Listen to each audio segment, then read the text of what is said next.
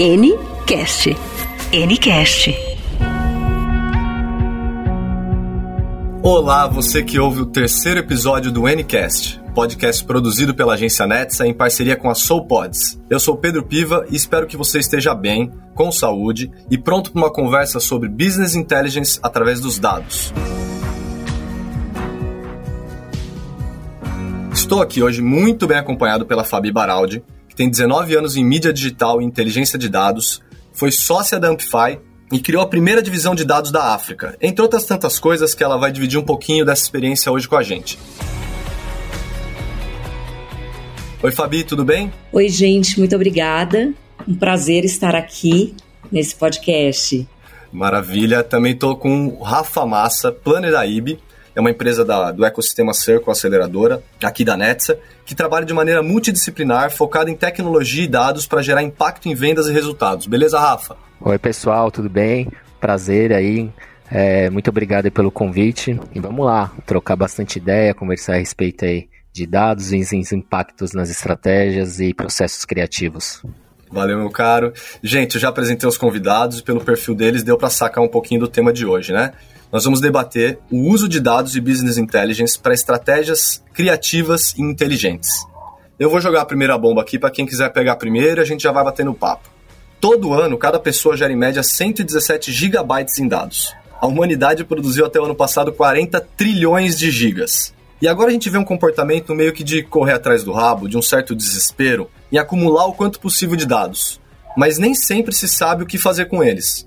Considerando uma empresa que está começando nesse processo, como organizar o fluxo de ação e qual o primeiro passo?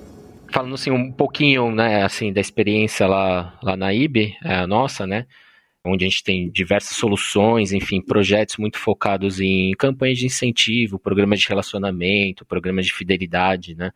Então, assim, é, os dados, lógico, eles nos ajudam muito, né, a primeira, detectar possíveis problemas, entender comportamentos, né? Ajustar rotas é, para melhorar os programas, né?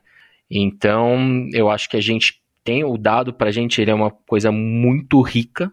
A gente, através dos dashboards, dos painéis de controles dos programas, né, a gente consegue ver, né, entender um pouco esse comportamento desses participantes, né, e ali, de repente, extrair algo que a gente possa planejar, enfim, melhorar, se aproximar, gerar mais resultados, né? É, aí para nossa campanha e para os participantes, né? Atingir os resultados e ficarem aí mais mais realizados aí com as participações nas campanhas, tá? Se eu puder fazer um complemento, Rafa, é, claro. é, eu acho que né, normalmente a, a gente fala dado, dado para lá, dado para cá e putz, o que, que eu faço? A primeira coisa que eu costumo dizer é o dado sem objetivo ele não tem função nenhuma eu consigo extrair hoje, né, com tanta tecnologia, com tantas funcionalidades, a gente consegue muita informação, mas há, há essa ansiedade né, de, de usar, mas é dar um, um passo para trás, respirar e qual é o objetivo? Justamente para que a gente possa aplicar a função necessária para o uso de, né? É, exatamente. Não, é, concordo, não, Fabi. É, é o que você falou, se não tiver um objetivo e cada empresa, enfim, agência tem, e os programas têm seus objetivos, são diferentes ou às vezes iguais, né? Se entender, pegar aquele dado, é, realmente se perguntar, né, o que, que, que eu faço com esse dado, o, o, o porquê que está acontecendo com esse dado, por exemplo, o que, que deve ser feito, o que, que vai acontecer de novo, enfim, né, tudo isso muito, acho que alinhado aí com os objetivos traçados, né, finais, ou intermediários, ou a curto prazo, enfim, né? Acho que tem que estar nessa sinergia e toda essa interpretação aí de, do, dos dados, né? Que eu acho que é a coisa principal de tudo, né? E quando a gente tinha um pouco tempo atrás, já as culturas de empresas maiores já tinha essa coisa da pesquisa, uma coisa mais arraigada em pesquisar e valorizar esses dados. Mas hoje a coleta é muito mais dinâmica né, de informação. Então, como é que faz para encontrar um equilíbrio de analisar esses dados ou falar assim, agora vamos parar de analisar, já tem uma curva compreensível aqui, está na hora de fazer uma mudança de estratégia rápida? É, para ficar mais claro, as estruturas tradicionais de empresas, elas são maleáveis o suficiente para olhar para os dados e falar assim, opa, precisamos fazer uma mudança de rumo aqui rápida. Essa agilidade para tomada de, de, decisão, eu conheço empresas grandes, pequenas e médias que têm um aparato de ferramentas para poder minerar os dados, para poder usar, mas muitas vezes se em, em, em condições ali, análises qualitativas, enfim, eu acho que as empresas de varejo talvez sejam as empresas que mais empregam o uso de dados em tempo real ou próximo de. Eu acho que afirmar, não, não posso dizer se as empresas eh, grandes que já trabalham com dados há muitos anos, se isso as tornam aptas para digerir diariamente. Acho que depende. Mas vejo hoje é, os varejistas aqui no Brasil, né, inclusive, o Brasil tem uma, uma força muito grande na atuação dos varejistas no digital com os de dados. Em relação às ferramentas que provém isso, tem empresas que estão, enfim, tem muitas ferramentas gratuitas que podem, ou pré, né, gratuitas até um, um certo ponto, que podem contribuir já para empresas que, que querem começar a usar melhor os dados ou empresas grandes que têm uma capilarização, porque tem a área de dados, aí tem a área de marketing, aí tem a área de vendas, e como que coloca tudo isso junto, né? Eu acho que evoluímos bastante, mas ainda temos chão. É, só pegando um pouquinho do gancho, uma coisa bem, bem rápida, né? Você tocou nesse assunto do varejo, eu acho que realmente é, eu tenho essa percepção também, né? Até porque as campanhas, os programas que a gente tem atualmente dentro de casa, né? É, a maioria são de grandes, né? Vamos dizer, tem, tem varejistas, né? Independente do, do segmento, né? Então, e assim, não é simplesmente porque eles fazem a campanha, eles têm realmente interesse, né? De obter, assim, os dados, né? Em mãos, para ser feito todo tipo de, de, de análise, interpretação, extrair insights, enfim, né? para sugerir novas, novas ações, né? Então também tem um pouco essa percepção aí que o varejo, eu acho que talvez esteja um pouco mais, não sei, não sei se preparado, mais interessado, enfim, né? Mas assim, tá um pouco mais estabilizada essa questão do, dos dados, tá?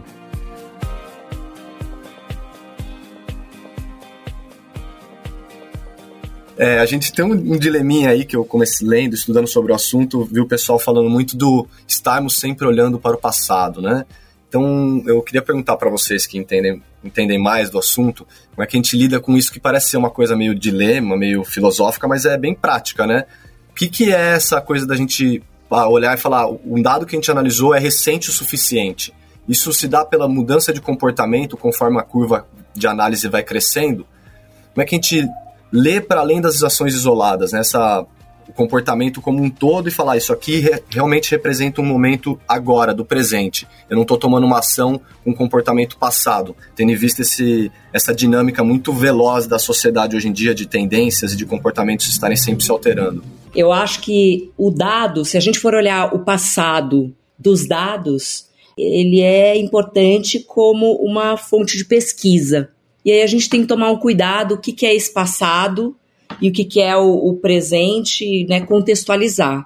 Lembrando que a gente está num contexto pandêmico, onde os dados de dois anos atrás, comparativo, por exemplo, de vendas, no mesmo período de dois anos atrás, um ano e meio atrás, tem acontecido várias interferências, obviamente porque nós estamos num contexto diferente. Mas, voltando, olhar a história dos dados dentro de uma empresa, qualquer que seja o tamanho, ele é importante para a gente acumular aprendizado. Isso não quer dizer que vai ser a nossa única referência. A gente vive hoje uma mudança em 24 horas, né? Em 24 horas a gente tem insumos, se pensar 10 anos atrás, completamente diferente. Então, meu, meu olhar sobre isso é: tem uma questão do passado e agora presente enquanto evolução de tecnologia, tem uma questão da mudança de comportamento em relação ao que está acontecendo no mundo, ou seja, a, além do que a gente, né, as empresas podem, conseguem prever, e tem o dia a dia, é, é, né, as, os, os, atingimentos de metas, os, os objetivos precisam ser escalados na semana. É importante dizer que hoje, né, uma previsão de uma semana, 15 dias, um mês, ele é revisado todos os dias por conta das, das intempéries. Ô Rafa, você é um cara que, que faz uma tem um olhar mais humano assim para os números que são coletados dentro da IB, né, para poder fazer as estratégias e, e, parte de planejamento. Como é que você aplica o qualitativo né, nesses números, nos dados que aparecem, tendo visto essas mudanças velozes que acontecem que a, a, a Fabi acabou de apontar? É, a gente trabalha, tem a equipe lá em a nossa de, de estratégia, juntamente com o pessoal de dados que a gente trabalha muito em parcerias, né? Para, enfim, gerar essas informações, né? Para a gente poder traçar um, um, plano aí mais estratégico, criativo e mais assertivo possível, né? E aí quando você fala, ah, por exemplo, iniciar uma pesquisa, é, a gente acha muito sempre interessante a pesquisa quali, né? Porque a pesquisa quant, ela é espetacular, todas as ferramentas são muito boas, né? Mas a quali ela consegue alinhar a questão do dado que vai vir, mas tem essa questão é, da aproximação, de escutar o participante, né? A gente conseguir extrair algo mais que o número, às vezes, mesmo com a interpretação que seja, né? A gente não, não, não consegue, né? Então a gente ele sentindo, se colocando ao lado do participante mesmo, é, a gente consegue entender muito mais, né? Porque a gente sempre a gente sabe, né, que assim, tem os números, tem os dados, enfim, mas por trás ali é, tem pessoas, né, pessoas que geram aqueles dados. E as pessoas têm diferentes comportamentos, desejos, inseguranças, trajetórias, influências de fatores externos, né, também. E a gente sempre está em constante mudança, ressignificações com relação a, a, a tudo, né, é, na nossa vida, né. Então, por isso que assim a pesquisa Quali assim, de uma das ferramentas que, que tem, né, diversas aí de, de captação de, de dados, coleta, né, é, assim, uma das que eu acho bem, é, bem interessante, que, assim, ajuda, ajuda muito, sabe, na, na construção aí do, do dos planejamentos aí da, da, das campanhas, tá. Legal, vocês dois já falaram de, de ferramentas diversas, aí vocês vocês têm uma ferramentas favoritas de vocês de trabalho ou isso daí vocês não podem revelar? É informação valiosa? Ah, eu tenho uma, por exemplo, chama curiosidade. é qualitativa. A gente tem que. É, eu, o Google, enquanto é, ferramenta, eu costumo dizer para os meus filhos que se na idade deles eu tivesse o Google, eu tinha Barça. Isso já mostra um pouco da, da, do quanto tempo eu estou na, na estrada. Eu tinha que procurar o que é mitocôndria no livro, então eu tinha que achar o volume, a cor, o capítulo, e hoje eu posso usar o Google Search enquanto fonte primária. O Google Trends é uma outra ferramenta gratuita do Google que nos traz uma série de insumos para a gente poder olhar, para a gente poder conversar. Eu acho que essas duas ferramentas, que são simples, podem ajudar num capítulo primeiro passo de como analisar a informação antes da gente sair plugando, né? São duas ferramentas gratuitas. Eu vou até voltar um, um pouquinho atrás. Por exemplo, ah, pegar o telefone, né? Que nem a gente fazia assim, vamos passar a mão no telefone mesmo e ligar, né? Enfim, para o seu público, enfim, qual que seja, tá? E ali numa ligação, é porque a gente fala tanto de digital, tudo mais, e, e super interessante, e, e, e faz parte, e, tem que ser assim mesmo, né? Mas é engraçado que os últimos, vamos dizer, os projetos, até interessante, que a gente, onde a gente teve uma riqueza de, de informações que ajudou muito a gente a fazer a diferença mesmo lá na ponta, lá na hora que você vê o participante realmente emocionado é, em atingir X resultados que seja, foi passando a mão no telefone e perguntando para ele, né? Se colocando, perguntando se ele está bem antes de tudo, né? De acordo com esse contexto que a gente que a gente está vivendo, se está tudo bem, se está precisando de alguma coisa, e depois entendendo um pouco mais o objetivo que a gente tem, claro, naquela ligação de, de coletar alguma, alguma informação mais rica, seja para de uma mecânica, seja de uma premiação especial, seja de uma comunicação, seja de uma forma de estar mais próximo e fazer a diferença ali no, no, no dia a dia dele, né? E com tantas ferramentas, né, integradas, automatizadas, digitais, e às vezes a gente até deixa meio de lado isso, né? Então foi uma grata surpresa resgatar isso que sempre fez a, a diferença, né?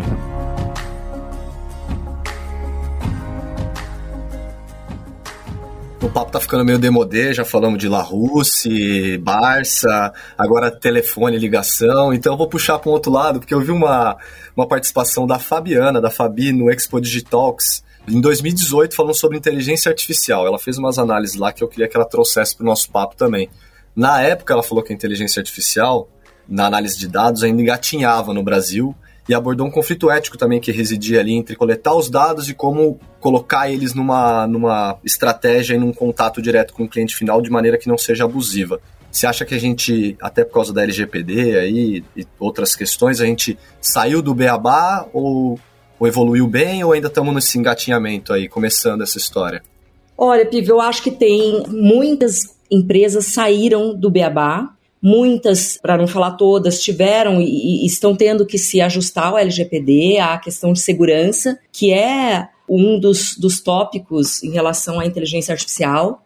Inteligência artificial é, é, é algo tão simples quanto a capacidade de entender o nosso comportamento, nós enquanto humanos e tornar isso automatizado, que é exemplo do chat. Então, o crescimento do uso de chat, de chatbot, por exemplo, 2018 para cá, ele foi mais de 300%.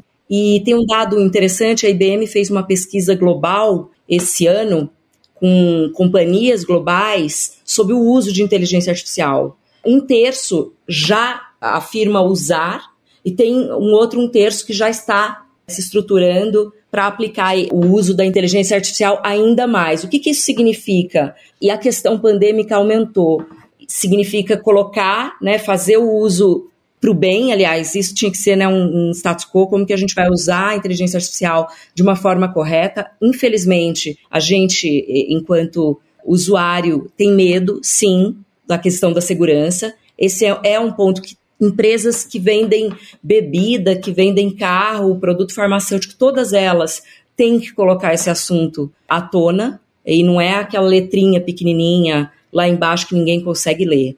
Então, voltando ali para ser mais objetivo, sim, nos últimos dois anos o crescimento de uso de inteligência artificial deduplicou. E a desconfiança dos usuários também, porque aumentou o número de fake news, aumentou o número de invasão descabida de dados, mas isso não é algo que deva nos desencorajar. Eu acho que a gente tem, tem sim que cobrar, enquanto usuário, essas precauções das marcas, e enquanto profissionais, a gente tem que colocar isso na mesa. A segurança, ela ainda é um eixo, e ela vai ser, sempre ser. A gente vai ter que controlar, encontrar o equilíbrio e, e enfim, usar a tecnologia para proteger. Sim, é, a gente percebe isso, né? Fabi, é, eu tenho até percebido muito isso nas demandas que vêm é, dos, dos, clientes, ou seja, seja nas concorrências, né?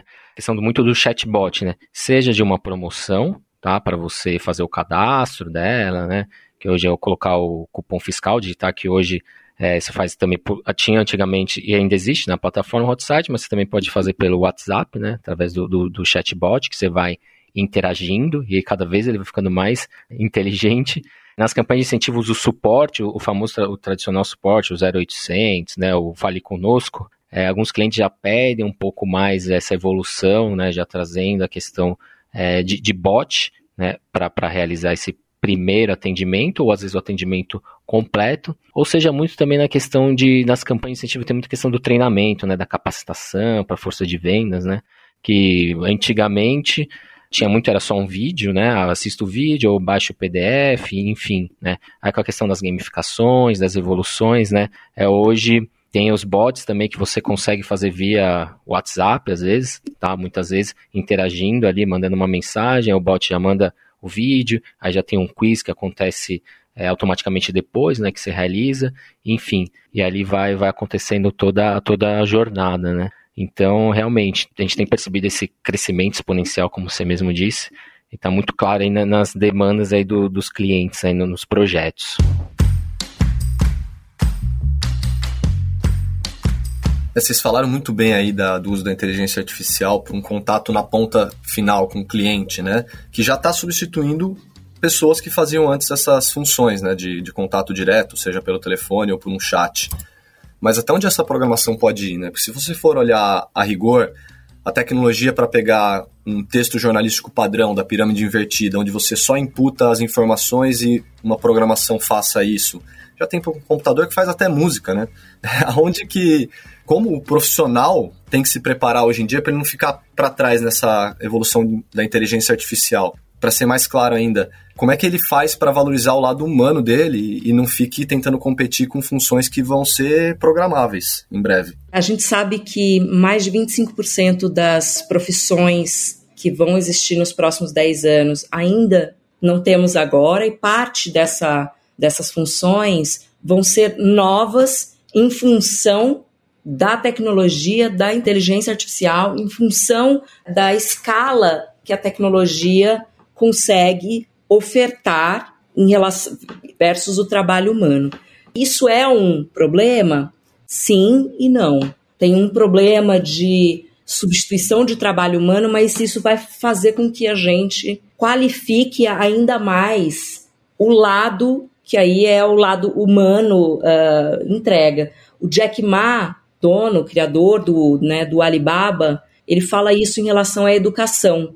A educação existe, enfim, a gente vai texto, a forma ali de fazer a prova, enfim, uma série de coisas vão, vão cada vez mais serem escaladas e substituídas uh, né, do humano para uma ferramenta. Mas tem um lado que é o significado, a questão da, da razão, que é onde os professores, eu acho que isso se encaixa também para nós, que a gente vai ser forçado a, a, a aplicar. Eu acho que tem um lado estratégico para a gente colocar. Eu acho que isso pode ser muito bom para nós. Um, uma curiosidade, assim, tem um número de pessoas acima de 65 anos, 70 anos, entrando no universo de programação, de game, está crescendo porque uh, a tecnologia permite agora isso é uma, uma realidade. Como é que a gente pode uh, trazer um, uma terceira onda de empregabilidade, por exemplo? Então, eu acho que, como a gente estava falando no comecinho, antes da gente dar um play, eu, a gente estava dizendo, né, a gente, enquanto ser humano, a gente cria o significado. E as máquinas, elas escalam. Esse significado, ele sempre vai existir. A gente precisa favorecer isso tem uma divisão hoje em dia que é muito mais marcada do técnico e do estratégico do, vamos falar assim, humano, vai, mas o técnico também não é desumano, né? Mas acho que mais para frente as tecnologias vão facilitar para que as pessoas com um lado estratégico também possam fazer programações, possam fazer outras coisas que vão ser mais simples também por causa da tecnologia de serem feitas, né? É isso aí. Vão ter mais é, o, técnico e o humano, eles vão precisar conviver mais. A gente não pode ficar bom. Isso aqui é, é humano. Eu, sabe a, a frase sou, sou de humanas e sou de exatas? Isso vai se fundir ao longo desses próximos tempos. Diz aí, Rafa. Sim, na verdade, é, é, não tem essa diferença, né? Vai ter que ser uma coisa, vamos chamar inteira, né? vivo, vivo inteiro. Tem essa questão também, acho que assim, ah, acho que quando a robótica, acho que começou a crescer muito, né? Os robôs vão, vão tirar os empregos das pessoas, né? Tem é, muito essa percepção, muitas pessoas, a gente está tentando ainda entender, né? Como vocês disseram, o papel de, de cada um, mas eu acho que tem essa questão da questão, ah, o robô, mas provavelmente tem alguém que vá treinar. Eu estou dando exemplo do robô aqui, né? Mas assim, alguém que vá treinar esta máquina, né? Que vai refletir de repente algum comportamento que é de pessoas, né? Então tem também tem essa associação, eu acho, né? Que, que, que vai existir, que existe, né? Só que a gente ainda vai, vai entender como vai ser levado todo esse, esse processo. Eu só sei que eu acho que a gente vai, vai conseguir alinhar, ainda não, não sei qual, não uma clareza ainda de como vai ser. Eu acho que a gente está nesse processo e esse processo talvez seja até mais bem, bem mais longo, né? Mas que a gente vai conseguir viver e, e, e vai ser muito benéfico para todo mundo envolvido aí. Isso não, não, não tenho dúvidas nenhuma, que a tecnologia vem aqui para ajudar, né? Para ajudar a gente aí, enfim, você trouxe a questão da educação, né? Então, dá mais acessibilidade, é, mais democracia, mais acesso, as pessoas poderem mais conhecimento, mais estudo, é, a questão da gamificação também, que vem crescendo muito, né, a aplicabilidade dela, principalmente nessa questão do, do, do ensino. É, hoje, as escolas, né, ainda mais nesse período de pandemia, têm utilizado muitos recursos de, de, de gamificação, né, de, para os alunos, enfim, trazer uma nova abordagem para eles, para a gente trazer algo de diferente aí e ser ótimo para todo mundo. Ô, Rafa, a gente, tipo, como cliente final, às vezes a gente se sente meio desvalorizado, né? De tipo, ah, eu tô sendo atendido por um robô, não tem ninguém conversando comigo. Você acha que com isso a gente tem um desafio ainda maior de humanizar as ações de marketing? Numa sociedade que nossas informações são commodity, que a programação vai ser crescente aí de uma maneira exponencial? Ah, acredito que sim, sabe? Essa questão da, do robô, do bot que vai ser atendido por um robô tal, cria esse distanciamento, né? Pode ter sim, mas eu acho que trazendo algumas ações, né, que tem essa questão de valorização, de significação, né, que a gente fala muito de dar significado, criar conexões, criar histórias, né, e assim acaba sendo, vamos dizer, um contrabalanço, né, entre, entre a tecnologia, aquela coisa que algumas pessoas têm a percepção de ser mais fria, né, mais distante, fica um pouco insegura, mas também trazendo essa questão é, mais próxima, né? Ah, agora que tipo de ações pode ser? Putz, a gente tem que pensar, assim, coisas que realmente valorizem, né? A história, eu acho que assim, muito valorizar, é, reconhecer as pessoas, estimularem ela, né? Que o reconhecimento, ele é um, ele é um estímulo, né? Para motivar as pessoas, que influencia comportamentos, influencia percepções, cria-se engajamento, cria-se vínculo emocional, né? Que eu acho que todas as marcas programas, enfim, busca essa conexão né, emocional, essa coisa que é o que marca, é o que dá o residual, é o que traz mais próximo, né? Então, é, acho que está muito ligado em, em, costurar, em fazer ações né, que cria essas conexões, tem um componente emocional, afetiva, e junto paralelamente a tecnologia. A tecnologia também é um aliado nisso, pode, que nem a Fabi disse, é impulsionar ainda mais, fazer, tornar mais escalável né, essas ações, então tem que ter sim esse, essa atenção com esse fato. Bom, pessoal, nosso tempo já está encerrando, mas eu tenho uma última pergunta para fazer para os dois. Queria saber se vocês dão sim para todas as políticas de cookies nos sites que vocês entram. E se vocês, quando fazem busca no Google, clicam nas campanhas patrocinadas, ou se vocês são daqueles que vão direto na janela anônima. Eu dou sim quando eu entendo que a frequência daquela informação onde eu fui buscar, ela vai me beneficiar, mas quando é uma, uma busca pontual, eu dou não. Mas importante, é, existe, né, existe um dado, a maioria não, não sabe por que está clicando.